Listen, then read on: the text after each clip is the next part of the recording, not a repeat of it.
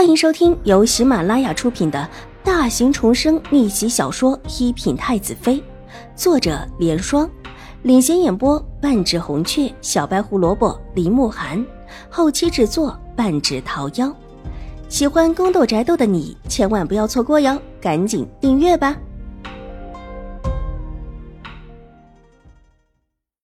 第二百七十八集。秦婉如一直想不明白，自己和齐荣之无怨无仇。齐荣之上一世是以什么样的心态在边上推波助澜，替秦玉茹出谋划策，而后看着自己坠入到痛苦绝望的深渊而快意的。但是现在，他不想知道了。有的人天性凉薄恶毒，只要不是他自己，别人都可以踩在脚底下，就是给他垫脚的，即使是为了他深陷泥淖。他也觉得是应当的，唇角微微一勾，眸色越发的冷冽起来。齐大小姐，请吧。齐荣之没想到在这个时候，秦婉如会这么的不给他面子，气得脸色雪白，嘴唇都哆嗦了起来。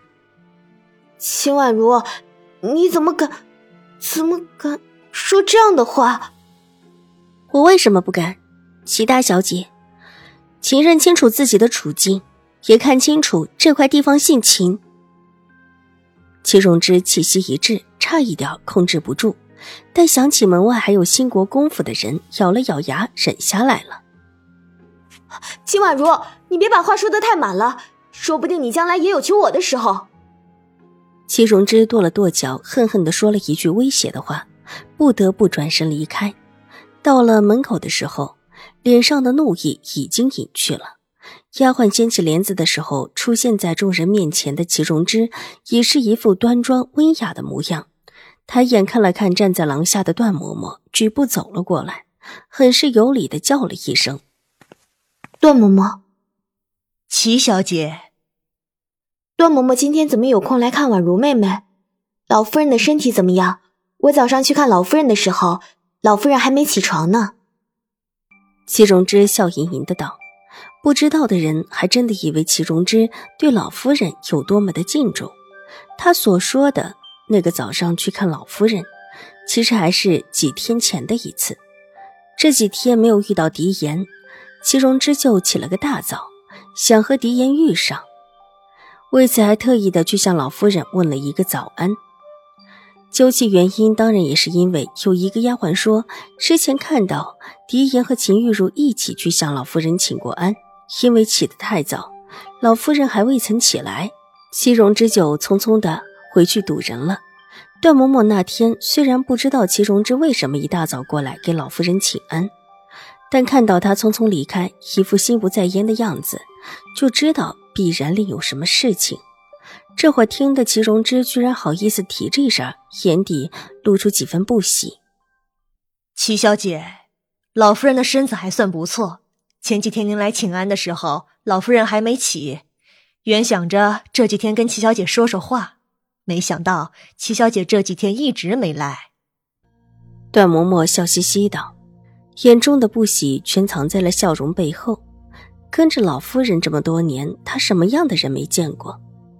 对于齐荣之口不应心的话，便随便笑了笑，意有所指的一句话。齐荣之的笑容有些许僵硬，这是说他这么多天一直没有去看老夫人了。但他反应也快，又是微微一笑，仿佛没有听懂嬷嬷话里的意思，看了看嬷嬷身边的一个婆子，娇笑道：“我一会儿就去陪老夫人说话。段嬷嬷这位不是府里的吧？我以前怎么没有见过呢？”说完，上下打量了这个婆子一眼，笑容可掬。这是信国公府的嬷嬷送帖子到我们府上，老夫人让老奴把她带过来。兴国公府的宴会，宛如妹妹和玉茹姐姐都去吗？那太好了！我到京城之后，老夫人和玉茹姐姐、宛如妹妹都对我极好。玉茹姐姐上次原本是要带我出去的，可我病了，现在好不容易好了。齐荣之眼睛一亮，笑靥如花。段嬷嬷不知道要说什么了。这位齐小姐的脸皮真的是厚的可以。这话说的仿佛，如果一次不带她出去，那就是对她不好。当着兴国公府的人的面，段嬷嬷又不能说不是，只能挂着虚浮的笑脸。齐小姐说的是。兴国公府的婆子上下的打量他几眼之后，笑着道：“哈哈，齐小姐能来是最好了。之前的帖子被拒绝了，但这会儿送过来的的确是不知道会不会过去。兴国公府的婆子其实也很奇怪，自家主子怎么回事为什么一定要请？不过是一家才到京中的官吏罢了，以兴国公府的地位，实在不必做如此迁就的。”方才老夫人处，老夫人还一再的表示说她身体不好，可能来不了了。而府里的两位夫人身体也不行，都不能去。至于两位小姐，老夫人还说问问他们自己，因为主要请的是这位秦二小姐，老夫人就叫人带了自己过来。眼前这位小姐虽然不是秦二小姐，但听着意思跟秦家关系密切，她若是去了。秦府的两位小姐也应当会去的。心里这么想着，兴国公府的婆子当然是笑嘻嘻的一口答应下来。得了兴国公府婆子的话，齐荣之很是得意，脸色越发的好了起来。